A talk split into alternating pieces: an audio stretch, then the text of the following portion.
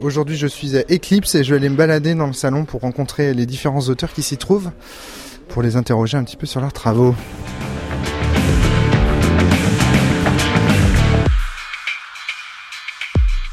Et j'arrive euh, en ce moment là sur la table des courants alternatifs, les courants alternatifs. euh, Donc je connais personne ici. Comment tu t'appelles mon petit? Vivien. Vivien Féasson, je suis d'abord avec Félix Bérou. Félix, ça va la pêche?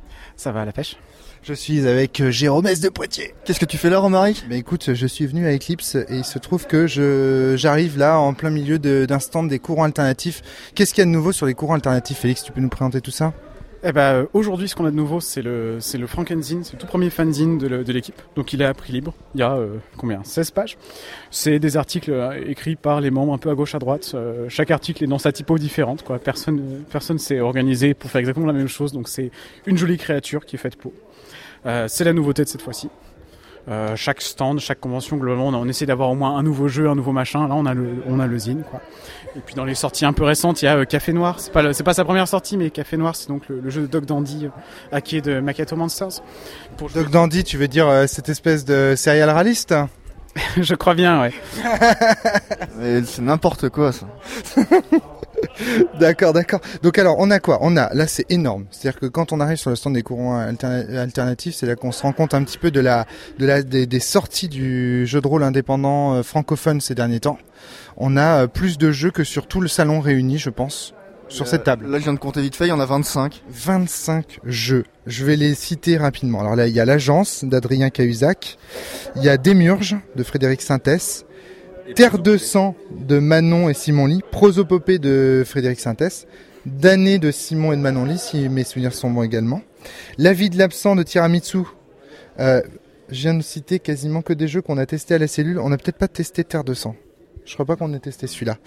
Non, me dit Vivien. Euh, Il y a Sur les frontières de Manuel Bedouet, il y a Into the Woods de Morgan Régnier, Les marches du pouvoir, euh, Summer Camp. De quoi? J'ai dit quoi? Non, c'est parce que tu, tu, tu parles plusieurs. En fait, à chaque fois, tu parles d'un auteur, puis tu prends le jeu d'un autre, puis tu reviens sur le jeu du même auteur, et du coup. Euh... Du coup, on comprend rien. Prends les par groupe. Ok, par groupe. Ah oui, d'accord, il y a des groupes. Régnier. oui. Tu as dans Mor- Morgan Régnier, du coup, on a Into the Woods. Et puis, euh, les quelques derniers exemplaires de Sur la route de Chrysopée, son jeu épistolaire. Euh, de Manuel Bedway, il y a Sur les frontières, puis euh, Aux marges du pouvoir, qui est, je crois que c'est son jeu le plus récent euh, actuellement. Le dernier qui est sorti. Summer Camp, le jeu. Non, non, c'est au marge du pouvoir, le jeu. Moi, j'aurais dit Summer Camp. On va voir. Non, non, c'est au marge du pouvoir, sûr. Petit quiz, chers auditeurs. Quel est le jeu le plus récent? Euh, ben, du coup, on a aussi Summer Camp, donc son En jeu. fait, vous avez trié les jeux par auteur, en fait. C'est ça que vous êtes en train de m'expliquer. C'est pour ça que moi, je faisais bêtement de gauche à droite, mais c'est pas comme ça que c'est rangé. C'est ça que vous êtes en train de me dire.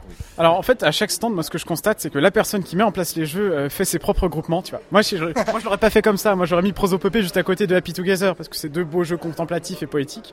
Mais bon, il est quand même à côté de la ville absente. Enfin bon, voilà. Cha- chacun son, chacun sa propre taxinomie. Bah, t'aurais classé par euh, style de jeu, finalement. Je l'aurais fait une fois, après j'aurais fait autre chose. Ouais, je comprends. Donc euh, il y a euh, De mauvais rêves de Julien Poire. euh, ça, je sais pas. C'est quoi Tour de garde Euh, bah, C'est le, c'est le hack de, de Mauvais Rêve où on joue des, des gens qui sont dans un donjon et qui en chient, en fait. Ah, mais j'en ai, je, je l'ai pas celui-là. Alors, ce qui est intéressant, c'est que c'est le troisième hack de Mauvais Rêves. C'est c'est le troisième des hacks de De Mauvais Rêves et les deux premiers ne sont pas encore sortis. Euh, C'est quoi ce délire Ben en fait, euh, Mauvais Rêves, c'est un jeu, c'est vraiment un langage, quoi. Ça te dit comment tu vas jouer. Et en fait, le contenu de De Mauvais Rêves, c'est jouer une famille dysfonctionnelle dans un grand nord fantasmé. Mais tu peux jouer pas mal d'autres choses avec exactement le même langage, exactement les mêmes règles. Donc derrière euh, De Mauvais Rêves, lui, ce qu'il a inventé, c'était De Mauvais Riffs pour jouer la dernière euh, tournée d'un groupe de rock. Il a inventé Glorieuse pour jouer du catch dans le style de la série Glow. Et puis Tour de Garde pour jouer du Medfan. Et il trouve que Tour de Garde, c'est- celui qui l'a finalisé, en fait, qui a donné ce, ce fascicule. Les autres arriveront un jour, dans pas trop trop longtemps. En fait, ils sont déjà jouables si on a de mauvais rêves, mais il y a toujours plein de petits conseils en plus dans, les- dans les hacks qu'il écrit derrière. D'accord, ouais. Donc en fait, dans les hacks, on trouve surtout des conseils pour jouer dans d'autres styles de setting finalement. C'est ça, ouais. Ok. Et donc euh, t'as les conseils. Donc le euh, Frankenzine, donc qui est un. Alors comment expliquer? Le, Fran- le faut expliquer ce que c'est déjà le podcast Frankenstein peut-être pour comprendre euh, l'origine de ce zine, non? Euh, j'ai, ouais. Alors qui est à l'origine du podcast Frankenstein Tu sais pas Ouais, vous savez pas Qui c'est Volsung C'est Volsung Je sais pas, je, vais te- je dis peut-être, j'aurais dit Volsung, mais je suis pas. Le, le premier, il me semble que c'était Thomas. Thomas Munier, hein, le, le premier. Thomas Munier, l'initiateur de l'idée. Stéphane euh, qui nous a rejoint. Stéphane, ça va la pêche Ouais, ça va la Alors, toi, pêche. Tu dirais que c'est Thomas Munier aussi euh, Euh, il, il- il me semble. Ok. Mais je, je suis pas sûr. En tout cas, voilà, c'est par définition, c'est un podcast Frankenstein. Alors, qu'est-ce que ça veut dire justement? Il y en a eu trois jusqu'à maintenant. En fait, c'est euh, euh, un théoricien, une théoricienne, quelqu'un qui donne une idée, un truc, un sujet, et qui attend des autres, qui lui envoie des contributions de 5 ou 10 minutes en audio. Et donc le, podcast Frankenstein, c'est ce qui en sort au bout d'un mois, c'est-à-dire euh, mis bout à bout, une heure, une heure et demie de podcast, qui sont euh, des interventions de plein de personnes différentes. Et il y en a eu trois jusqu'à maintenant. Ils ont été hostés sur trois sites différents. En fait, chacun qui fait son, propre, sa propre tambouille. Il y en a un quatrième en cours par Voltsung, donc de 2D6 plus Cool. Et voilà, c'est sur des thèmes déjà très variés. Et c'est d'où le, le nom Frankenstein, parce que c'est composite, en fait, c'est un composé de plein d'audios différents. Et ça donne euh, effectivement une impression de, podcast composé par euh, différents types d'enregistrements, etc., etc. Et donc le Frankenzine, c'est en fait euh, un, un fanzine qui reprend le même principe. Euh, essentiellement, ouais. On avait ce thème qui était Frankenstein, qui correspondait de toute façon avec ce qu'on allait faire, c'est-à-dire euh, des articles mis bout à bout sans, plus de cohérence que le thème de base. Quoi. Encore, on n'était même pas obligé de le suivre. Et puis, ben, c'est, euh, il y a des articles de théorie, il y a des, des pitchs de jeux, il y a un- petit peu de tout. Il y a un article d'Arjuna sur le langage inclusif, il y a un article de Thomas sur le, bah, ce qu'il appelle le conjugué de jeu de rôle à imparfait. Bon, je vous laisse le lire. Quoi. Dire. Ok, Ceci, le, ouais, bien le sûr. PDF est sur internet, le PDF est sur internet aussi. hein. D'accord, très bien, ouais. Donc euh, l'idée c'est de publier en fait des articles euh, des courants, enfin des différents auteurs des courants alternatifs dans un fanzine euh, qui sortira tous les, tu sais pas en fait que... Tous les, on sait pas, on aimerait bien en faire un autre pour euh, la prochaine convention, la prochaine grosse convention qui serait Octogone. Il y en aura d'autres avant, je sais pas. Il n'y a pas de, il y a aucune règle fixée quoi. Ce qu'on publie dedans, est-ce que c'est des articles? On, on publie des choses qui sont publiables, c'est déjà pas mal. Et ça peut être des jeux, des articles, des euh, surprenez-nous quoi. Excellent. Donc on a les autres. Alors ça c'est quel auteur, sa libreté, tous ces trucs là, c'est c'est des jeux de merde ça? Qu'est-ce que... Bah, je sais pas. euh, Donc c'est les jeux de Vivien Féasson qui sont là bien sûr. La forteresse dénuée qui est le kit de dic- de de- d'initiation de, libreté. Libreté, les fleurs du mal, perdu sous la pluie bien entendu. Tous ces jeux ont été euh, testés à la cellule me semble-t-il. oui, oui, tout à fait. Euh, euh, tout à fait mon Tout à fait, mon ami. mais Même des jeux pas sortis qui ont été testés. Oui, tout à fait. Euh, Psyrun euh, de. Qu'est-ce qu'a écrit Psyrun C'est euh, Baker, c'est euh, Vincent. Ah voilà, c'est ça. Ok, donc Baker, Lingner et Moore. Euh, on l'a testé ce jeu-là à la cellule également, mais pas dans cette version-là. Il me semblait que le Psyrun qu'on avait testé, c'était un, un, un unzip, un jeu à unzipper avec. euh, il y avait très peu de. C'était un jeu en une page, nous qu'on avait testé, je crois, non? Non, c'était ce jeu-là? Ok, je dois confondre avec. Ghost Echo. Ah oui, c'est ça, je confonds avec c'est quoi C'est ça. Psyrun, c'est. euh, bon, on l'a testé aussi, joué, qui Psyrun. a joué euh, T'as dit que c'était pas trop pour toi parce que c'était un jeu avec partage de la narration et que tu t'étais euh, fait des secrets trop cool dans ta tête et que en fait euh, tu les avais pas eu. Ça m'étonne pas de moi, ça m'étonne Comme d'hab quand tu joues à un jeu à narration partagée. Ok, d'accord, très bien. Euh, ah oui, si, si, oui, si, si, je me souviens. Ouais, c'est ça, j'ai joué à ça, effectivement. Et je- tu te rends compte, je commence à avoir joué à tellement de trucs que je, je suis incapable de me souvenir. vieillis Ouais, merci. Et Café Noir, donc, euh, qui est le jeu de Doc Dandy dont on a pas. Vous pouvez m'en parler un petit peu plus de Café Noir quand même, parce que moi j'y ai pas joué. Alors moi je peux en parler un petit peu parce que j'ai j'ai testé déjà. Euh, c'est un jeu OSR qui, euh, pour un jeu OSR, a la particularité de ne pas jouer sur le- l'exploration de donjons ou le médiéval fantastique, mais sur le genre noir, donc le roman noir, le film noir, ce truc qu'on a surtout connu dans les années 50. Euh, et euh, donc euh, voilà des histoires de, de détectives bourrus euh, qui sont dans des villes dégueulasses avec des politiques corrompus euh, et des, des victimes innocentes qui se font happer par le par les milieux du crime et tout ça et donc avec des prix à payer pour arriver à tout un tas de choses. C'est OSR, ça joue sans scénar, c'est c'est très sympa. Yes, c'est cool. Euh, on a une Florenza Minima aussi de Thomas Munier, mais dans une version que je ne connaissais pas, qui est une version euh, illustrée. Elle est très belle en couleur et tout. C'est maquetté par euh, donc euh, un Willy Carbourdin illustré par Willy Carbondin. Qu'est-ce que c'est que ce projet tu, peux nous en parler un peu, Félix Euh, un petit peu. Influenza Minima à la base c'était un hack de Influenza qui supprimait les jets de dés, qui voulait, qui avait pour objectif de pouvoir se jouer sans matériel. Il n'y a pas de feuilles, il n'y a pas de dés, il n'y a pas de, a rien. Il y a deux trois trucs. Un personnage est défini par une quête qu'il veut atteindre et deux symboles, euh, mais tu peux les garder en tête et ça suffit quoi.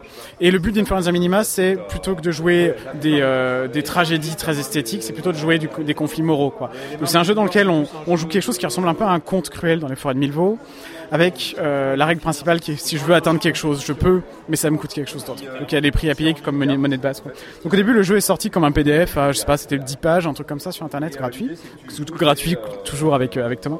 Et là, ça a une version, une V2, donc beaucoup plus étoffée, avec pas mal de conseils de jeu qui profitent beaucoup de, de retours et de discussions sur le jeu moral qui ont lieu bah, autour, des, autour des courants avec euh, Thomas, avec euh, Valentin T, euh, d'autres gens comme ça. Et euh, donc beaucoup plus étoffé, plus illustré et tout, qui ont fait un très joli bouquin. Voilà, voilà. C'est vraiment beau, quoi. C'est une version euh, vraiment très très jolie de d'Influenza Minima. Euh, on a aussi les petites choses oubliées de, de Christophe euh, Guillaume Beclet et de Sylvie Guillaume Beclet. Euh, illustré par euh, Virginie Studi qu'on avait eu l'occasion aussi d'interroger, euh, d'interviewer dans un pendant ce temps-là à la barreau. Donc, on a le Happy de Maître Bois et le Happy Together de Maître Bois aussi de donc Gaël Sacré que vous connaissez sous le nom Gaël Sacré. Les Forges d'encre que de Pierre Gavard Ça, je connais le nom Pierre Gavard Coleni, mais je connais pas les Forges d'encre. Saladin. Saladin, son pseudo sur internet. ouais. D'accord, ok. Qui avait aussi écrit euh, Explorateur, là qu'on avait testé dans la cave. D'accord, très bien, ok. Et donc c'est quoi alors les Forges d'encre? Alors, je peux assez mal parler des, des productions de Saladin, parce que je les connais pas bien. Je crois que les Forges d'encre, c'est essentiellement un jeu, enfin, c'est pas exactement un jeu, mais c'est un, un jeu qui propose de faire du world building. On construit un univers dans lequel on va jouer des aventures, et on veut le construire ensemble, tous ensemble, en inventant petit à petit ce qui va autour. Quoi. Je peux pas en dire beaucoup plus. D'accord, ok. ouais. D'accord, ok. Donc là, les carnets du rôliste, euh, musée oracle. Ah oui, donc tout ça, ce sont des jeux de Pierre Gavard Connelly en fait. Si j'ai bien compris. Coléni, Coléni. Je dis Connelly, c'est Coléni. Hein. Attention, Pierre Gavard, Coléni. Faut pas se tromper. Et, et là, tu as une pile de jeux qui tiennent en une page ou deux. C'est quoi ça? Ce ne sont que des jeux qui tiennent en une page euh, à prix libre. Qu'est-ce que la reine d'Angleterre fait euh, Ah, ça, je ne sais pas, je sais pas ce qu'elle fout là cette page. D'accord. Euh, donc il y a des jeux, tu vois là, il y a une- on a une liste. Donc il y a la brigade anti-paradoxe, le costume du désordre, enquête buissonnière, éternel samedi soir, le, le, le fantastique violence sexe caca. Tu l'as testé, violence sexe caca ou pas Pas encore, mais ça va venir. Ah là là. Un punk comme toi n'a pas encore joué à ça, c'est quand même incroyable. Ça, c'est les jeux. euh, Tout ça, c'est des jeux en une page euh, trop long pas lu ou Alors trop long pas lu, ouais. La plupart sont de Com Martin, il y en a quelques-uns de Manuel Bedway aussi. Et ouais, ils, ils viennent tous de- du site que eux ils ont construit ensemble en fait avec euh, Julien Poire aussi, qui est trop long pas lu.fr, ouais, avec euh, plein de jeux comme ça, gratuits en une ou deux pages, avec des, critères assez précis, qui sont faits pour être jouables quand même, un moment ou un autre. Quoi. Il se passe tellement de choses euh, dans l'indépendance euh, francophone, vous voyez qu'on resterait bien euh, pendant des heures à discuter de chacun de ces jeux. Donc c'est extraordinaire de voir comme ça un stand des courants aussi vivant avec plein de monde autour, plein de jeux. C'est très très bon. Euh, Félix, puisque je te tiens, euh, donc tu es KF, le fameux auteur, euh, l'un des deux auteurs fondateurs, un des trois auteurs même peut-être fondateurs de ce qu'on appelle le jeu en performance. C'est évidemment, on a, enregistré, il n'est pas encore diffusé, mais on a enregistré un podcast de la cellule sur le sujet. Je voulais juste préciser que celui qui venait de nous présenter tout ça, c'est la voix que vous avez entendue, c'est l'un des fondateurs de, ce courant, de ce paradigme, de cette façon de jouer au jeu de rôle dont on a eu l'occasion de, vous parler cette année.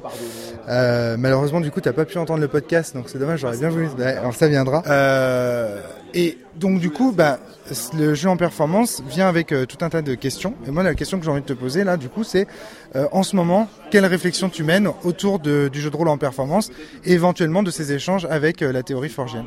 Je mets juste un petit disclaimer avant. Nous, on, déf- on défend la théorie de la performance, enfin ce qu'on appelle le jeu en performance, quoi. Mais ce qui nous intéresse, c'est de voir ce que beaucoup de gens différents font avec ça. On a un gros focus sur le style. C'est quoi le style d'un joueur ou d'une joueuse, quoi? Et en particulier, il y a des gens qui disent des choses sur le jeu en performance qui sont discordants par rapport à nous, et c'est ok, quoi. On se nourrit du fait que, voilà, on est, on se prétend pas les seuls et uniques auteurs d'une parole unique qui serait le jeu en performance. Euh, mais du coup, ouais, la, la- la problématique euh, qui, me, qui me venait en ce moment, c'était la question de la reproductibilité des parties. C'est-à-dire, euh, c'est quoi un jeu de rôle? A priori, c'est un jeu qui te propose de faire plein de parties qui vont avoir quelque chose de commun. Euh, il me semble que dans le, dans le paradigme forgien, on se dit, ok, toutes les parties sont uniques, elles sont, elles sont différentes, c'est vrai, mais elles ont quand même une structure commune euh, qui vient entre autres des règles, du meneur, de la table, plein de choses. Et on veut que cette structure soit reproductible dans, un, dans une certaine mesure, c'est-à-dire que euh, si j'écris un jeu, je prétends transmettre quelque chose que les autres vont pouvoir reproduire à peu près. Quoi. En fait, c'est même un, un, critère de stabilité. Tu vois, un bon jeu, c'est un jeu où les où les parties reproduisent vraiment un certain, un certain thème, une certaine richesse, et ainsi de suite. Et pour moi, c'est une, une, façon de résoudre le, le gros problème de l'irreproductibilité des parties, c'est que ben, les parties ne sont pas les mêmes. Euh, deux parties différentes, même euh, le, le, même jour, euh, sur le même jeu avec la même table, vont pas être la même chose. Même si tu te forces rigoureusement à rejouer la même chose, ça aura pas le même sens pour toi parce que tu l'as déjà joué justement. Quoi.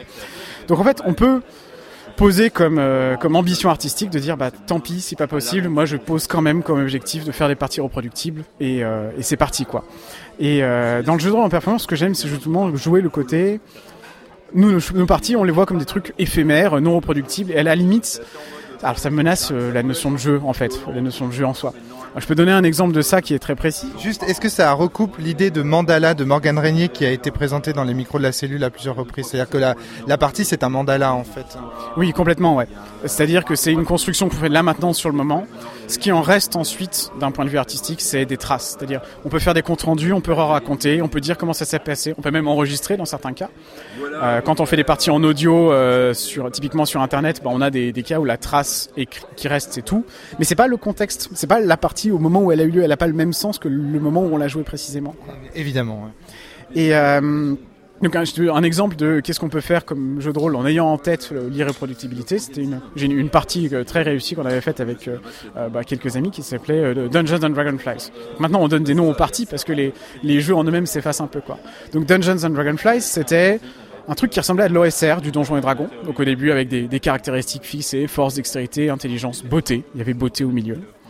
Euh, et puis en fait on matinait ça avec du Dragonfly Motel qui est le jeu de Thomas, un jeu complètement barré pour jouer des moments oniriques, pas cohérents. Et donc on jouait, euh, on jouait du D&D au début, ça ressemblait à du donjon, de l'exploration, puis petit à petit ça se délitait et petit à petit on mettait des règles de, de, de, de Dragonfly Motel quoi. Et on s'était pas fixé sur comment interagir, faire interagir l'un et l'autre. Au bout d'un moment, on pouvait déchirer ses caracs et les donner à quelqu'un d'autre, et tout était émergent comme ça, quoi. Et il y aura jamais un PDF euh, ou un, un, set de règles qui te dit comment tu joues à Dungeons and Dragonflies. C'était une idée sur le moment, on a envie de faire ça, de jouer ça, et c'est parti, quoi. En fait, ce qu'il y a derrière, c'est que euh, moi, ce que je veux vendre vraiment, vendre au sens euh, transmettre en jeu de rôle, c'est des pratiques. Euh, la Forge fait un choix qui est magnifique, qui est de dire, je veux que les pratiques, la façon de jouer, elle émerge des règles. Que structurellement, en suivant les règles, on se mette à jouer d'une certaine manière. C'est magnifique. Et nous, ce qu'on essaie de faire, c'est autre chose, c'est de légitimer des pratiques en elles-mêmes et pouvoir les placer, les poser sur les jeux. Quoi. Donc, on n'essaie pas du tout de reproduire euh, le, le, problème qui a, qui a, pu arriver dans les années 90, qui est euh, tout le savoir, toutes les pratiques sont contenus dans des MJ qui sont super forts, qui sont des MJ jeux en fait, qui savent très bien jouer. Nous, ce qu'on veut, c'est essayer de réussir à expliquer nos pratiques, mais euh, mais c'est compliqué, on est dans un paradigme différent, donc euh, on a besoin de s'appuyer profondément sur la théorie en fait pour comprendre comment on joue et comment on transmet ce qu'on joue.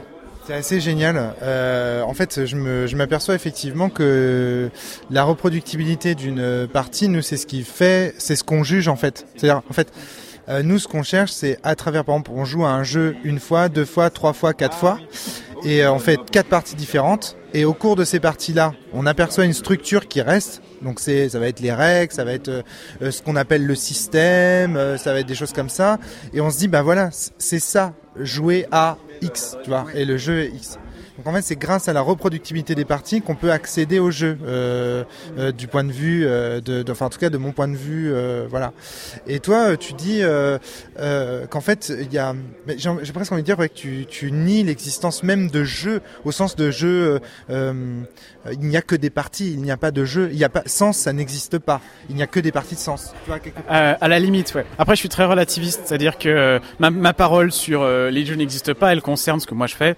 Et euh, tu peux aussi défendre un paradigme dans lequel les jeux existent et c'est ok quoi. Je vais pas aller voir tous les gens qui ont écrit des jeux de rôle et leur dire vous n'avez pas écrit de jeux de rôle. Ce serait absurde. tu vois. absurde bien sûr. Mais ouais, pour, pour essayer de reprendre cette, cette distinction, moi je la verrais sur c'est en gros la structure versus la structuration. Structure, ce serait un paradigme forgé dans lequel tu, es, tu essayes d'isoler, de comprendre la structure des parties, comment ça se passe. Alors elle, émerge des règles entre autres, mais elle émerge de plein d'autres choses. Et euh, tu veux que cette structure, elle soit fertile, elle soit cool. Nous, ce qui nous intéresse, moi, ce qui m'intéresse, en tout cas, c'est plus ce qu'on appelle la structuration. C'est une fois que j'ai compris comment ça marche, une fois que je maîtrise un jeu, qu'est-ce que je peux faire qui est à côté de la plaque, qui est pas grammatical, qui est une, erreur d'une certaine manière, mais qui est une erreur bien contrôlée, bien maîtrisée, une figure en fait, euh, dans un sens un peu littéraire, et euh, qui me permet de créer du sens et de montrer qu'il y a une façon de créer du sens comme ça. Quoi. Et euh, donc la structuration serait toujours jouer sur euh, comment est-ce qu'on peut construire autrement du sens à partir de ce qui existe déjà. Et un exemple de ça que moi je vois, c'est dans, dans mes parties de la clé des nuages. Donc euh, bah, j'en ai fait beaucoup, j'en ai fait plusieurs avec Eugénie notamment. Et plus ça va, plus nos parties elles sont compliquées en fait. Les premières c'était vraiment typique du jeu, puis plus ça va, plus ça s'en écarte. Et on n'a pas envie de jouer comme on jouait avant, et plus ça va, plus c'est bah c'est des, des, variations quoi. Voilà au début du jeu tu dois choisir ton artefact et ton talisman. Bah moi j'ai fait une partie où bah, j'ai oublié mon talisman je sais pas ce que c'est. Et on s'amuse à voir qu'est-ce que je peux changer qu'est-ce que je peux triquer qu'est-ce que je peux modifier. Et euh, si je sais comment ça va jouer si je sais comment ça va marcher euh, bah ça m'intéresse plus En tout cas, ouais, c'est intéressant. Bon, c'est un champ euh, qui reste complètement à explorer. Le jeu en performance, les premiers articles sur le sujet datent de quand là? C'est il y a un an Je dirais ouais mai-juin de l'année dernière ou un truc comme ça. ça. Donc on en est encore au balbutiement de ce paradigme, tu vois. Je pensais que si ouais. tu cherches les mots, es, euh, là où euh, bien sûr à la cellule, ça fait dix ans qu'on digère la forge, si tu veux. Donc on commence à. Donc mais j'ai hâte de voir vraiment ce que ça va, ce que ce que ça, ce que ça va donner et comment tu vas réussir.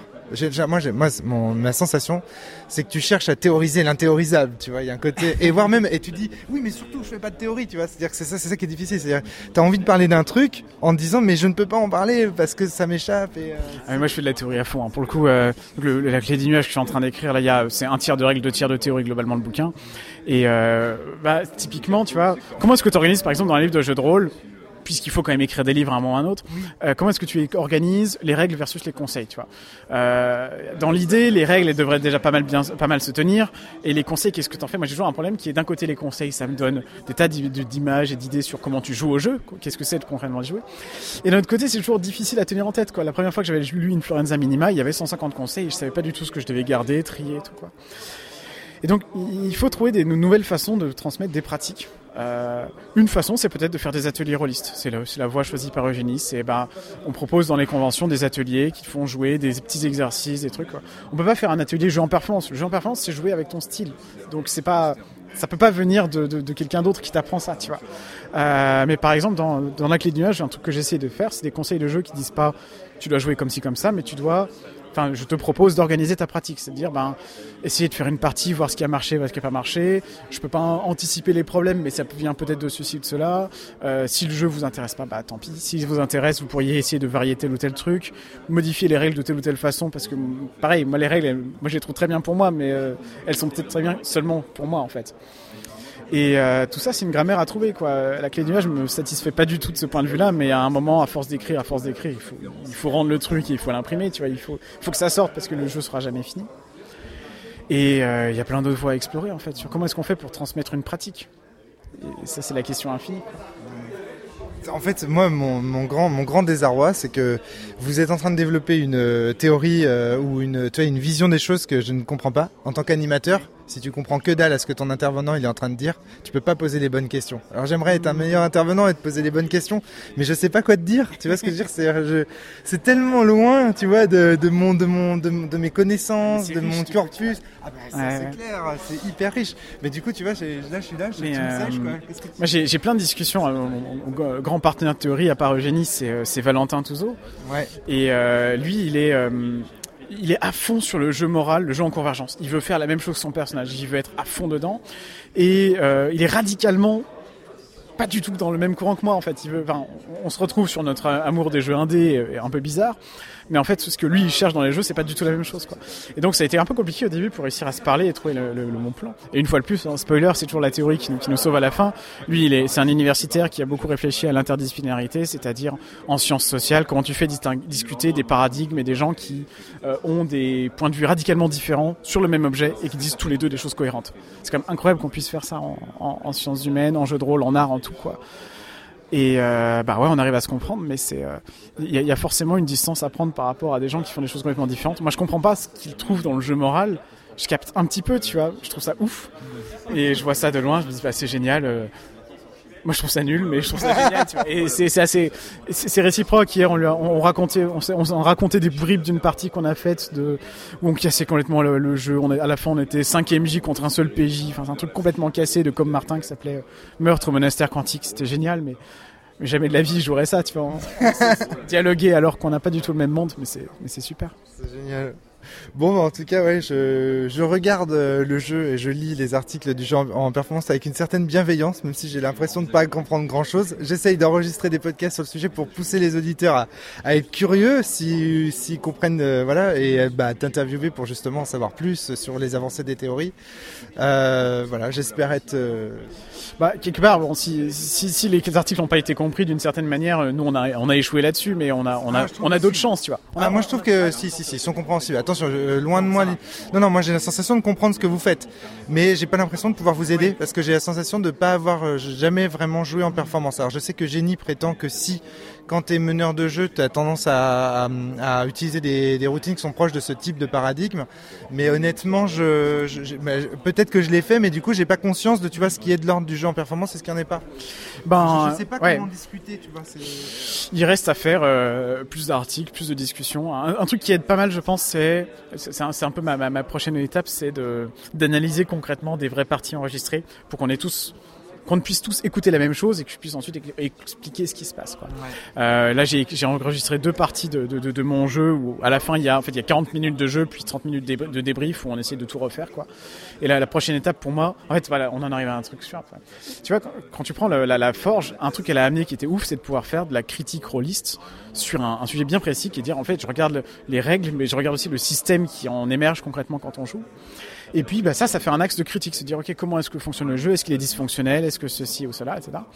Et moi, le, gros problème qu'on a, c'est de faire de la critique maintenant de partie, parce qu'en fait, en, en performance, l'œuvre d'art, c'est plus le jeu, c'est la partie.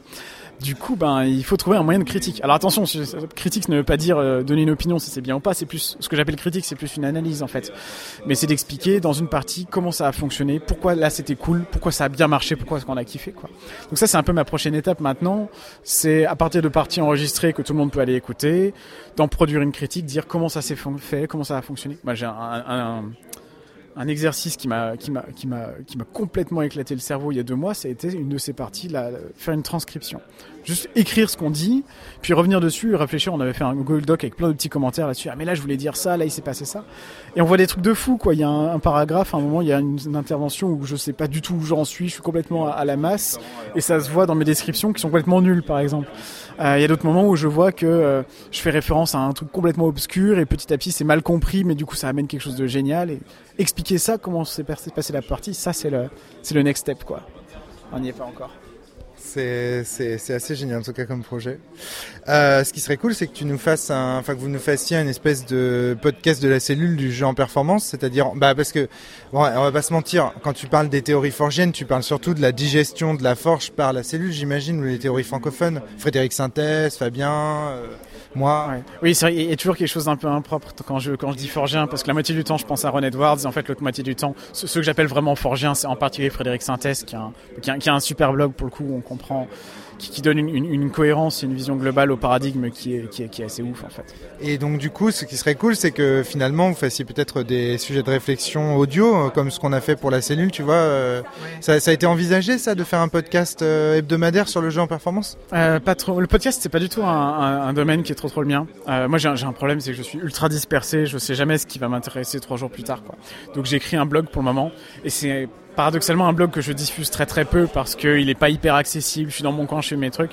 Un jour ou l'autre, ça va décanter. Je vais essayer d'en sortir quelque chose de plus intelligible, quoi. Mais euh, pour le moment, on est un peu dans une espèce de fourmillement bizarroïde. Moi, je suis en plus. Il se trouve que je suis intéressé par des jeux vraiment spécifiques. La moitié des jeux qui m'intéressent, ils n'existent pas encore, malheureusement. Donc, euh, ouais, on essaye, mais il faut trouver du temps. Il y a un milliard de choses à faire. Est-ce qu'on passe du temps à faire des parties pour kiffer nous, faire des jeux pour avoir des nouvelles façons de discuter, donc pour faire des parties ensuite. Est-ce qu'on cherche à faire de la théorie pour mieux comprendre ce qu'on fait, de la vulgarisation de notre théorie Enfin, il y y a une somme de boulot de ouf et moi je, comprends. écrire en fait. Ah ouais, d'accord, ouais, je comprends. T'as une thèse, tu t'es thésard en même temps euh Ouais, c'est ça. ouais. Du coup, bah, ça limite le temps forcément. Oui, oui, je comprends. je comprends très bien. Merci Félix en tout cas pour cette euh, petite interview. Je pense que ça permet de bien voir aussi les développements que tu suis euh, et de voir où en est justement ce, ce paradigme. Comment faut l'appeler du coup? Une théorie Tu dirais une théorie du jeu en performance? Comment je peux en parler dans la cellule? Vous êtes des théoriciens Euh, de dire. Bah, je sais pas, on n'a même pas vraiment de nom. On, on- on- on pendant un moment, on utilisait, euh, on utilisait joueuse d'Ozmatter, tu vois, par opposition au système d'Ozmatter. Le, le souci, c'est qu'il y a un côté un peu. Ah, on moi, je veut- suis pas d'accord avec ça d'ailleurs. Je, je Ouais. suis en train d'écrire un article là-dessus. Ah, Mais de toute façon, c'est un truc qu'on abandonne en fait, parce que c'est un, peu un souci de dire, euh, nous, on a vraiment. Ça, donne le sentiment de dire, nous, on a vraiment compris le jeu de rôle. C'est pas ça, c'est la joueuse important. Ah c'est pas vrai, tu vois. Euh, donc moi, j'appelle ça théorie de la joueuse, mais c'est un, c'est un, c'est un- ça, ça vient un petit peu de l'idée. C'était il y a longtemps, mais c'est sur. euh, joueuse Ouais. d'Ozmatter, je trouve que ça n'a pas grand chose à voir avec. euh, Ouais, mais c'est daté comme expression. On va. on- d'accord. En fait, le jeu en performance, c'est une, une certaine forme de jeu. Après, ce que tu peux sortir comme théorie beaucoup plus générale autour de ça, c'est de dire, euh, c'est ce que j'appellerais une, une théorie euh, sémiologique ou linguistique, si tu veux. C'est-à-dire, euh, c'est quoi Moi, ce qui m'intéresse, c'est c'est quoi les signes qu'on utilise? C'est quoi le langage qu'on utilise? Qu'est-ce qu'on se dit? En partant du principe qu'on se dit pas que des choses avec des mots, on se dit des choses avec euh, des mécanismes, des, euh, des gestes, des, euh, des façons d'utiliser nos jeux, etc. Moi, je vois tous les jeux comme des systèmes de, de, de- de langage, en fait. Je je veux un, un mécanisme, ça dit quelque chose, je peux l'utiliser. J'ai besoin, par exemple, de pouvoir détruire les mécanismes du jeu si ça a du sens, par exemple. D'accord, ouais. Et donc, on peut voir le jeu plus généralement, euh, pas que sous l'angle de la performance. C'est très différent de dire toutes les parties de jeu de rôle sont de la performance et d'analyser ça comme ça, et de dire le jeu de rôle en performance, c'est jouer, des jeux en sachant que c'est des performances et euh, appuyer là-dessus. quoi. C'est pas, euh, c'est une niche spécifique à l'intérieur d'un truc plus vaste. Quoi. En tout cas, j'ai l'impression que ce que vous voulez saisir, c'est l'instant. Nous, ce qu'on appelle l'instant avec Morgane Régnier, de instant avec un I majuscule. C'est-à-dire, euh, tu vois, un côté très éphémère. Et en fait, enfin, enfin, je, enfin, pour, je sais pas comment dire, mais pour parler en théorie ancienne, il faudrait presque Cosmo et c'est-à-dire un ordinateur qui décrive concrètement ce qui se passe dans la réalité pour pouvoir faire ça. Et ça, c'est pas possible. Et donc, j'ai la sensation que vous êtes à la recherche d'un espèce de truc euh, hyper complexe euh, qui ne peut les. En fait, il y a que des traces de ce que vous voulez. Vous voulez parler d'un objet phénoménologique en fait, qui est, qui est un phénomène qui ne laisse que des traces et. Euh, et bah, tous les objets phénoménologiques sont extrêmement difficiles à décrire, à saisir. euh, et c'est ça le- grande difficulté, je pense, à laquelle vous allez être confronté dans les, dans les, dans les développements en fait, de, ces, de ces théories. Mais en tout cas, bon courage. Que la force soit avec vous. Yes, merci à toi. À bientôt. Retour à Eclipse avec euh, Patrick alias euh, Frog Eaters. Frog Eaters, est-ce que ça va? Est-ce que tu as la pêche? Est-ce que tu as la patate? Toujours la patate, toujours la pêche, tout ce qu'il faut. Alors, qu'est-ce que tu me racontes de beau? Qu'est-ce que tu as sorti là? Rien du tout de nouveau. Oh non Mais c'est quoi tous ces livres que je ne connais pas là pourtant Le Royaume de la Discorde euh, Et en fait, la nouveauté, c'est que je fais partie d'une maison d'édition. Et cette maison d'édition, qui est spécialisée dans le livre-jeu, sort euh, bah, tout ce que tu vois ici même. Ah d'accord, donc en fait... Des livres-jeux et aussi du jeu de rôle. Et c'est le jeu de rôle justement que je prépare depuis euh, des années maintenant. euh. D'accord, donc toi en fait, euh, on rappelle hein, que tu avais, des... que avais des jeux à toi, tu étais indépendant, le Frog Eater c'était un... Donc, comme- Euh, Nous Zombies, par exemple, voilà, qui donc va sortir chez Alconost et non plus en, en format euh, auto-éditeur. Voilà, c'est-à-dire en fait, en gros, tu es passé de la, du format auto-éditeur à édité par une maison d'édition, mais que tu contrôles dans lequel tu as des parts Oui, j'ai Comment J'ai des parts très très importantes. Je lis, je- j'anime les festivals. Euh, ça s'arrête là en fait. Hein. euh. C'est un... Au Donc, niveau administratif, euh, au niveau des décisions, au niveau de la relecture, euh, du comité de lecture, ce genre de choses. D'accord, ok, ok, ça marche. Et donc tu travailles avec qui sur, dans cette maison d'édition? Euh, avec qui? Alors il y a Laurent, alors je connais essentiellement les prénoms, je suis désolé. Donc il y a Laurent qui est le président de l'association, parce que c'est une association à la maison d'édition, d'accord Tu peux nous rappeler son nom? Alconost, édition. Euh, donc Laurent qui est le président, il y a ensuite Thierry qui est le trésorier, Euh, ensuite il y a moi-même qui est l'un des auteurs, il y a Rémi qui est aussi l'un des auteurs euh, ici présent, vous êtes, c'est du livre-jeu que vous faites. livre-jeu et du jeu de rôle. En, gros, ils ouvrent une branche jeu de rôle. Après, c'est une petite maison d'édition qui existe que depuis deux ans, hein, c'est tout nouveau. Avant, ils avaient surtout des magazines. Et là, actuellement, ils font essentiellement du livre-jeu et du jeu du, du livre dont vous êtes le héros. T'as quoi par exemple comme, euh, comme, euh, comme jeu? Tu peux nous présenter ça rapidement? Eh bien, l'un de nos succès, les grands succès euh, de la maison d'édition, c'est Fleurir en hiver, où on joue dans une chaîne médiévale, impériale, c'est très simple, on joue une servante au service d'une princesse qui va se marier à l'un des trois princes. En tant que servante, il faut lui la diriger vers l'un des trois princes ou lui piquer sa place. Donc ça donne des fins alternatives par rapport à cette histoire. C'est très riche, c'est très bien écrit, c'est des longs paragraphes. À la différence de beaucoup de livres-jeux, de livres dont vous êtes le héros, il n'y a pas de système de jeu, c'est juste des choix. Et des marqueurs de temps, de, des mots-clés pour savoir la progression du personnage. D'accord D'accord, ok, ouais. Ça, c'est du français. Fableland, comment ça se prononce Fableland, ça c'est une traduction tirée d'un jeu, enfin du livre euh, jeu euh, qui a été édité euh, en 90. Alors il n'a pas été traduit en France à cette époque parce que c'est l'époque où le livre dont vous êtes le héros a chuté. Du coup Gallimard n'a pas voulu euh, éditer le bouquin, le traduire. Et donc nous, 20 ans plus tard, lors du revival en fait, ça a bien marché au niveau des, de l'Angleterre et donc nous de notre côté on a fait la traduction. L'auteur est très content du travail qu'on a fait en matière de traduction et du coup on continue avec lui. Et donc vous avez édité un deuxième livre où les deux, deuxième les, livre, les ouais. deux livres existaient ou alors il en a fait un pour vous euh, Enfin c'est-à-dire qu'il a vu le succès du premier, il s'est dit tiens je vais en réécrire un pour nous, pour eux euh, dans les années 2000. Alors en 90 il a écrit 7 livres sur 10, d'accord Et depuis, après 20 ans plus tard plutôt, les trois prochains livres vont sortir en Angleterre. Quelle belle histoire. C'est un beau roman. C'est ça, c'est ça, c'est ça. Euh, Qu'est-ce que tu peux nous présenter d'autre? en... Euh, le- Du sang sous les, sous les vignes. Je connaissais Dogs in the Vineyard, là, du sang sous les vignes, euh, c'est non, c'est rien à voir. Rien à voir, strictement rien à voir. Alors ça, par contre, c'est tiré du jeu de rôle Anteas. Pour ceux qui connaissent, hein. en gros, C'est quoi Anteas Anteas, c'est un jeu de rôle français. Dans le futur éloigné, il y a une brume mystérieuse qui a envahi la planète et l'humanité s'est réfugiée dans les montagnes, dans les cimes des montagnes. Du coup, on a redescendu à une époque médiévale euh, avec des, des vaisseaux volants, assez cyberpunk, et les personnes sont en train de rechercher les technologies anciennes dans les montagnes. C'est-à-dire, pour, au lieu d'affronter la brume pestiférée, dans lequel il y a des monstres, ils vont dans les montagnes, creusent en dessous pour récupérer euh, les souterrains, etc. Et donc là, on a le livre-jeu qui est tiré du jeu de rôle. Donc écrit par euh, Kero. D'accord, ok. Et la cité des proscrits, c'est. Attends, non, c'est le tome de la Royaume de la Discorde et la cité des proscrits. Je pense que c'est euh, la même chronique, c'est ça? C'est la même chronique euh, qui se décline en trois tomes. Le troisième tome va sortir en 2020, tout comme les deux prochains tomes de Fableland, le 3 et 4, euh, qui auront porté leur... ben, y a une participatif, une, Oui, un crowdfunding. un crowdfunding, voilà, c'est ça. Et ça a été remporté, ça a été avec succès et tout. Et donc ça va être édité avec euh, Posidonia, qui est aussi l'un de- une autre maison d'édition qui fait des livres-jeux. On fait beaucoup de collaborations entre. euh, on est trois associations. Il y a Scriptarium, Posidonia et puis Alconost. Et en gros, on fait beaucoup d'échanges de livres, d'idées pour se représenter dans beaucoup de festivals et vendre un peu euh, partout nos, nos petits livres. D'accord, ouais. Donc ça, c'est un petit jeu, par exemple, enfin un petit livre qui va être présenté plus tard, euh, pareil en 2020-2021, en livre de jeu de rôle, sous le nom d'Intrigue à Shinara. Je te laisse. Sur mon stand, nous avons aussi du scriptarium avec euh, le livre-jeu de Rêve de Dragon. Là, tu connais le Rêve de Dragon? oui, oui, je connais, ouais, je connais bien. ouais. Tu connais bien. Euh, C'est-à-dire que j'ai commencé à jouer, j'ai trouvé ça passionnant, puis on a fait un combat. Ça a duré trois heures, et puis là j'ai dit bah j'y jouerai plus jamais. magnifique, magnifique. Tu l'as bien vendu, c'est parfait. non mais enfin j'imagine qu'un livre euh, c'est différent que ce jeu quoi. Oui, ce vieux très, jeu. de- Très, très différent, tout à fait, oui.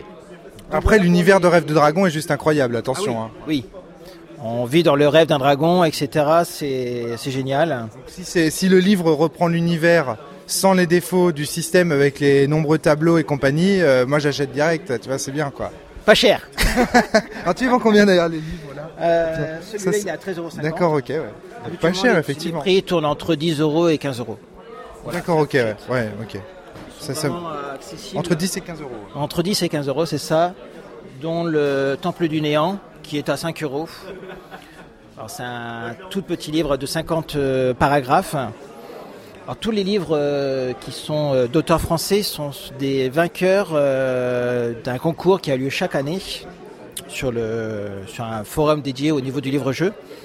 Et chaque année, il y a le vainqueur qui reçoit donc au Festival de Cannes le prix d'or. Et chacun de nos auteurs a reçu justement le prix d'or. Et du coup, il a été édité. Il a été accepté. Ok, ouais, c'est chouette. Ok. Bah, je te remercie Patrick pour cette présentation. Et puis bah bon salon du coup. à bientôt. À toi aussi et à bientôt. À bientôt. Alors là je suis sur un stand énigmatique. euh, je ne sais pas. Qu'est-ce que tu présentes toi Eh bien, je présente un jeu de rôle qui est en cours d'édition qui s'appelle Cabal, Histoire d'écureuil. C'est pour ça qu'il y a tout un tas de peluches d'écureuils un peu partout. C'est quoi ce délire? Oui effectivement là je m'aperçois qu'il y a des écureuils partout. J'avais pas fait euh, le lien. J'avais vu surtout les personnages euh, Heroic Fantasy on va dire. Alors c'est quoi Cabal? Tu peux nous présenter le jeu rapidement? Bien sûr, euh, eh bien, Cabal, euh, dans les grandes lignes, c'est un jeu qui se passe sur le dos d'écureuils volants, un peu à la Disque Monde, pareil dans un univers très coloré, très riche, très mouvementé, on va dire, dans lequel vous pouvez jouer un mage, mais un mage au statut d'aventurier. C'est-à-dire que vous n'êtes pas limité dans une classe comme guerrier, mage, voleur, vous êtes plus libre que ça, et c'est ce statut de mage qui vous donne les droits d'aventurier que vous pouvez avoir. C'est un jeu de rôle euh, traditionnel. C'est-à-dire il y a un MJ des joueurs. euh, Oui, jusque-là, c'est du traditionnel, MJ joueur. Euh, on essaie vraiment de libérer au maximum euh, du côté règles, donc d'avoir les règles les plus légères possibles pour laisser la part belle à l'imagination. Ok, d'accord, très bien. Euh, donc c'est dans un univers euh, héroïque fantasy, c'est ça, médiéval fantastique? Pas que, parce qu'il n'y a pas qu'un seul écueil, et chaque écueil a développé son propre monde. Donc, dans un même scénario, on peut passer du médiéval fantastique au post-apocalyptique, en passant par du steampunk ou par du contemporain. D'accord, c'est-à-dire qu'en gros, euh, chaque euh, joueur incarne un écureuil. Alors c'est plus compliqué que ça. C'est plus compliqué que ça. Le monde sur lequel on est sont des séries d'écueils. Ah, c'est d'accord, c'est pour ça, c'est en ça que ça ressemble au disque monde, c'est-à-dire qu'on est, on chevauche un écureuil. C'est ça, On est sur une puce, euh, on est, on est une puce dans les poils de l'écureuil. en quelque sorte, ouais. à essayer de l'aider tant bien que mal à vivre sa vie et à trouver les bonnes noisettes. D'accord, ok. Ok, ça y est, je comprends mieux du coup l'univers du jeu. D'accord. Dans Cabal, on incarne des joueurs qui jouent sur un écureuil. C'est ça. Voilà. Ça a l'air bien barré en tout cas. Et ça se joue comment? C'est quoi le système de résolution du jeu? Euh, le système tourne autour du D20, c'est le plus simple au monde. Quand il y a une action, on lance un D20. Si le résultat est haut, ça a de bonnes chances de réussir. Si c'est bas, bah, tant pis pour vous. Et toujours avec euh, un côté très explosif, très épique, que ce soit dans la réussite ou dans l'échec. Et le type de scénario que tu fais jouer, c'est quoi? Euh, bah là, par exemple, hier soir, ça a été un scénario qui a tourné beaucoup sur l'enquête autour des touffus, des petites boules de poils mignonnes qui voulaient monter une révolution pour le front de libération des touffus. Euh, ce soir, je vais être sur un truc un peu plus énigmatique, transfiguration et magouille politique. Euh, généralement, j'essaie de faire toujours des scénarios en couleur qui peuvent dégénérer et vraiment partir euh, selon les joueurs dans quelle direction ils vont les suivre. Mais on peut avoir un panel assez large parce qu'encore une fois, chaque écureuil et chaque époque historique à laquelle on peut jouer correspond à différents styles de jeu. Il y a eu une grande guerre, on peut jouer du sombre. On est sur un monde beaucoup plus lumineux aujourd'hui, donc on peut faire quelque chose de, beaucoup plus toon dans l'aspect et dans l'approche. Et donc on joue bien des humains. Entre autres. Parce qu'on peut également jouer des hommes loutres, des hommes écureuils, des tigres, des lions, euh, et plein d'autres choses, et des gnomes d'un mètre vingt. D'accord, ok. Bah, je te remercie pour cette petite présentation. Et on peut vous trouver où? C'est quoi le site? Euh, Il y a un site internet, il y a, il y a une page Facebook? On a une page Facebook, euh, Cabal, C-A-B-A-L-E, euh, sous-titré Histoire d'écureuil, sur laquelle vous pouvez nous rejoindre et euh, poser des questions, venir nous contacter, il n'y a pas de souci. euh, on- Il y a des t-shirts apparemment. Je vois que tu as un t-shirt écureuil. Ah non, celui-là, il été trouvé en douce ailleurs. ok, ça marche. Bah, merci pour cette présentation en tout cas et bonne continuation sur le salon. À bientôt. De rien, bonne, bonne con. Hop, et me voilà sur le stand de Christophe Leco. Alors Christophe, euh, bah, on te, on t'a déjà eu euh, sur la cellule euh, dans, des interviews de, de ce type. Christophe, est-ce que ça va? Est-ce que tu as la pêche? J'ai la pêche, je crois. Écoute, tu vois, peut-être que alors euh, cet après-midi, pas de chance, hein, notre ami Christophe n'a pas trouvé de joueur, mais tu vois, c'était le destin, c'était pour me rencontrer en fait. C'était, c'était le, c'était ça. Et donc, on te connaît aussi sous le nom de L, euh, euh, CH et Anne. Voilà, donc ça c'est la petite carte de visite que j'aime beaucoup. Donc tu fais plein de jeux. Enfin, faut voir les jeux qu'il fait quoi. Faudrait, que- faudrait que je puisse prendre une photo et vous montrer ce que c'est. C'est des, c'est du papier collé, assemblé pour faire des compteurs de points de vie, de machin. euh, euh, c'est un indé euh, pure souche avec des jeux euh, très Ashcan, j'ai envie de dire. Et là, donc, donc on avait eu déjà l'occasion de présenter. Je vous, je vous invite à aller réécouter le petit podcast que j'avais fait sur Eclipse de l'année dernière ou l'année d'avant. l'année d'avant. L'année d'avant, oui. En 2017. En 2017, me dit, euh, me dit Christophe. Donc, et là, euh, tu as un nouveau jeu qui s'appelle Pretty Couple. Couple. Pretty Couple. vas-y, vas-y, dis-moi. Pretty Couple. Pretty Couple, voilà.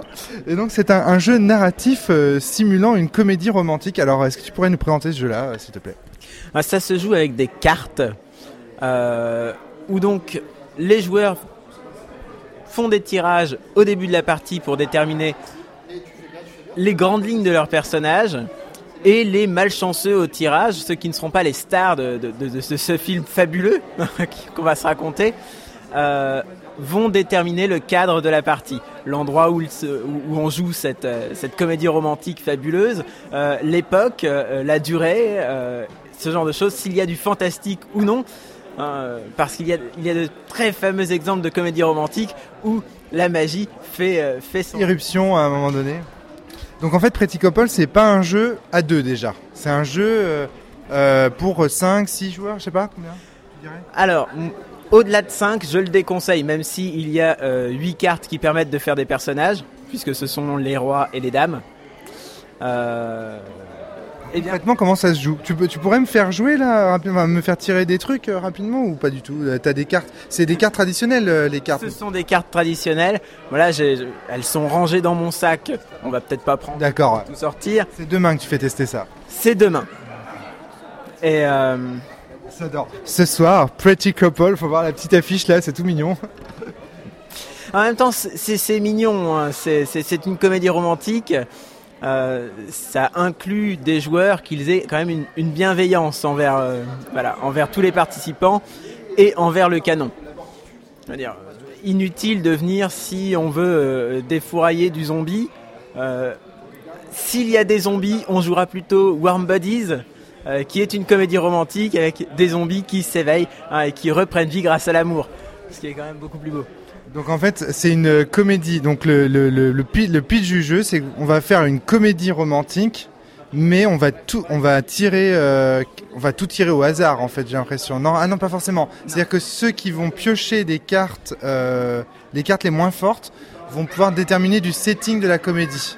C'est ça. Donc dans les premiers tirages, dans les trois premiers tirages, on va tout déterminer. Et ensuite, on va se créer une main avec les cartes rouges ou les cartes noires, euh, suivant qu'on on va jouer dans une scène. euh, puisque à tour de rôle, on est le réalisateur, hein, le meneur de jeu d'une scène, euh, dans laquelle on inclut forcément son personnage et une action. Et cette action euh, peut être contre l'un des objectifs de la partie, sachant que les grands objectifs, ce sont les couples qui sont potentiellement réalisables, et que les objectifs secondaires sont les objectifs de chacun des personnages. Et donc l'action, on va la sanc- soit elle est contre un de ces objectifs, soit elle favorise un de ces objectifs. Et dans ce cas-là, la carte rouge, ce sont des points gagnés pour l'objectif, et la carte noire, des points retirés à l'objectif. Le score devant être positif à la fin de la partie. D'accord, ok, ok, ok. Donc en fait, les cartes noires sont des cartes d'attaque des objectifs, éventuellement des objectifs un peu opposés aux tiens, ou enfin en tout cas de ceux que le joueur juge les moins pertinents, voilà. Et les cartes de cœur, c'est euh, avantage en fait l'objectif euh, qu'on a qu'on a envie de, de kiffer, quoi. Enfin de, de voir, euh, d'encourager. Voilà, c'est le mot que je cherchais. Euh, ok, d'accord, très bien. Ça dure combien de temps à peu près? Ça dure environ 4 heures, voire même souvent moins. On est plus près des 3h30 que des 4 heures. hein. Donc, D'accord, ok, ouais, donc ça, ça dure quand même un certain temps. Ok, très bien. Et ça, c'est disponible comment pour l'instant? C'est euh, en PDF pour l'instant, ce n'est pas disponible, mais ce le sera très prochainement euh, avec un autre jeu qui m'a été, euh, voilà, qui, qui m'a été réclamé et, et sur lequel je, je, je n'en dis pas trop. D'accord. Euh, mais euh, visiblement, on, a déterminé que je me faisais une spécialité de, de simuler des genres, puisque euh, il y a Astreman dont j'ai déjà parlé qui, qui simule le genre tokusatsu, principalement le sentai. Euh, il y a également donc maintenant Pretty Couple et et on, on m'a commandé un jeu notamment auprès de par les, les rédacteurs d'un d'un fanzine qui s'appelle Le Voyeur. Euh, mais finalement, ils ne le publieront pas parce que je n'ai pas pu réduire la, la- le- la taille du jeu suffisamment pour, pour qu'ils puissent l'éditer, euh, le publier. Et donc, euh, et donc il s'appelle Pornoleps. Et, et ça simule effectivement un genre de production cinématographique que tout le monde aura bien reconnu. Ok. Donc ouais, effectivement. hein. Donc euh, si vous connaissez pas Christophe Lecaux, c'est plein de petites productions euh, complètement barrées, souvent effectivement qui émulent un genre, un style, euh, on va dire cinématographique ou série particulier. Donc là, tu parlais du Sentai tout à l'heure. Là maintenant, donc la comédie romantique, euh, le porno, etc. Et euh, toujours euh, très très barré. Bah merci euh, Christophe de nous avoir présenté ce nouveau concept. Et puis bah, bon courage à toi dans la présentation de Pretty Couple, Pretty Couple demain. Allez, bonne conve. Merci. À toi aussi. Bon, je me balade là sur le sur Eclipse toujours et je croise euh, un jeune homme, Johan, avec un jeu bizarre, l'initiation au complexe du croisé. Le complexe du croisé, c'est ça le nom du jeu? Tout à fait. Alors, est-ce que tu pourrais nous présenter ça rapidement? Qu'est-ce que c'est le complexe du croisé Euh, Je vois ces affiches en noir et blanc. Ça a l'air d'être un jeu euh, en, je sais pas, une centaine de pages, quelque chose comme ça, 120 pages, je dirais, à vue de pif, 100 pages. Euh, un kit d'initiation. Alors, vas-y, bah, c'est parti, présente-nous ça. Bah, Qu'est-ce que c'est le complexe du croisé? C'est un univers d'épouvante super-héroïque qui se passe dans un monde contemporain, c'est le nôtre. Euh, la Libye est en feu, Trump euh, est au pouvoir aux États-Unis, Macron tire sur son peuple, et vous voyez dans le ciel euh, des surhommes qui volent, vous voyez aux médias des, super belles femmes qui sont surhumaines, et ça vous énerve. Ça vous énerve de voir des gens qui, qui ont les pouvoirs d'agir, mais qui baissent la tête, qui sont achetés, qui sont corrompus. Et du coup, les joueurs incarnent ces gens révoltés, ces gens qui sont prêts à basculer dans le complexe du croisé et à prendre, à, pas à prendre les armes, mais en tout cas à agir, à essayer d'agir, à essayer de combattre euh, le behemoth euh, de la société et des surhommes.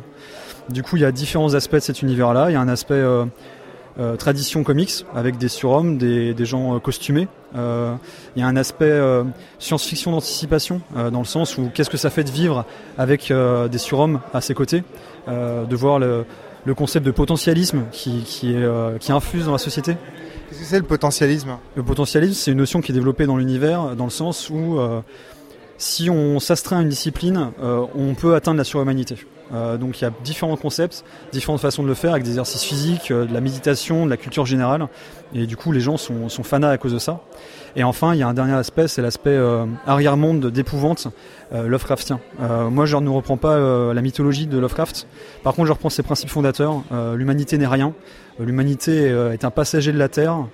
Et l'humanité euh, sera succédée par des races comme elle a précédé euh, d'autres axes, d'autres races. D'autres espèces. Euh, c'est-. Oh, J'y crois pas du tout, j'ai envie de tester. Mais, mais ce serait un plaisir de, de vous accueillir à Cellule.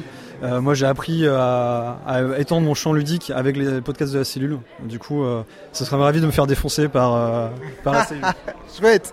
Ah bah alors là, il n'y a pas de problème, on t'invite à la barre ou quand tu veux. Moi, j'ai vraiment envie de que tu viennes nous présenter ce jeu. Franchement, euh, ça a l'air d'être un jeu très politique. Je me trompe? Ça dépend des intentions du meneur et des joueurs. Hier à ma table, j'ai eu un joueur qui, qui a à cœur la problématique LGBT et il a décidé d'en faire un argument de son personnage. Il l'a utilisé, ça a fait très jolie scène. Euh, personnellement, euh, ça m'impacte pas. C'est lui qui décide. Après, euh, l'univers, effectivement, il est écrit avec un propos politique, même dans ma présentation, là, de citer euh, des noms de présidents, des, des sujets délicats comme le Yémen, l'écologie. Mais je suis pas là pour assommer les gens avec ça. Moi, c'est un cadre global. Et du coup, si euh, votre délire, c'est juste de euh, soulever des voitures et les balancer sur quelqu'un, euh, c'est possible, quoi. Euh, Tu voudrais pas tomber dans le jeu de propagande entre guillemets, c'est-à-dire t'as pas un, un propos politique proprement parlé à, à, à développer, à vendre, si j'ose dire. Euh, c'est pas de la propagande. Par contre, tu te proposes un univers qui forcément, je pense, dans la manière dont tu le présentes, hein, moi je te le dis, euh, pour moi c'est évident qu'il va forcément, euh, euh, de la manière dont tu le présentes, impliquer que des joueurs vont vouloir y mettre de la politique, c'est sûr et certain. Mais dans les, dans les scénarios qu'on propose, peut-être pas dans le kit d'initiation, il faudrait réfléchir, mais dans les scénarios que je propose et que je vais proposer, il y a des thématiques sociales. Ce soir, je fais jouer en Louisiane des problèmes d'inondation euh, qui secouent la quartier populaire et un homme masqué qui tabasse des Afro-Américains. Euh, donc euh, oui, euh, euh, il y a euh, des, euh, des problématiques euh, sociétales, euh, mais après c'est moi qui les, euh, qui les mets dans le jeu parce que c'est moi en tant que meneur qui décide. Après, un meneur, encore une fois, qui ne veut pas euh, euh, de problématiques sociales, il en met pas tout simplement. Euh, mais l'univers est le, jeu est décrit comme un univers global. Du coup, je me dois, euh, en honnêteté, d'en parler, euh, même si je ne donne pas forcément mon avis. Euh, quelqu'un euh, de complètement euh, fasciste peut jouer au jeu et mettre ses problématiques fascistes. Quelqu'un euh, qui est euh, progressiste peut mettre ses problématiques progressistes.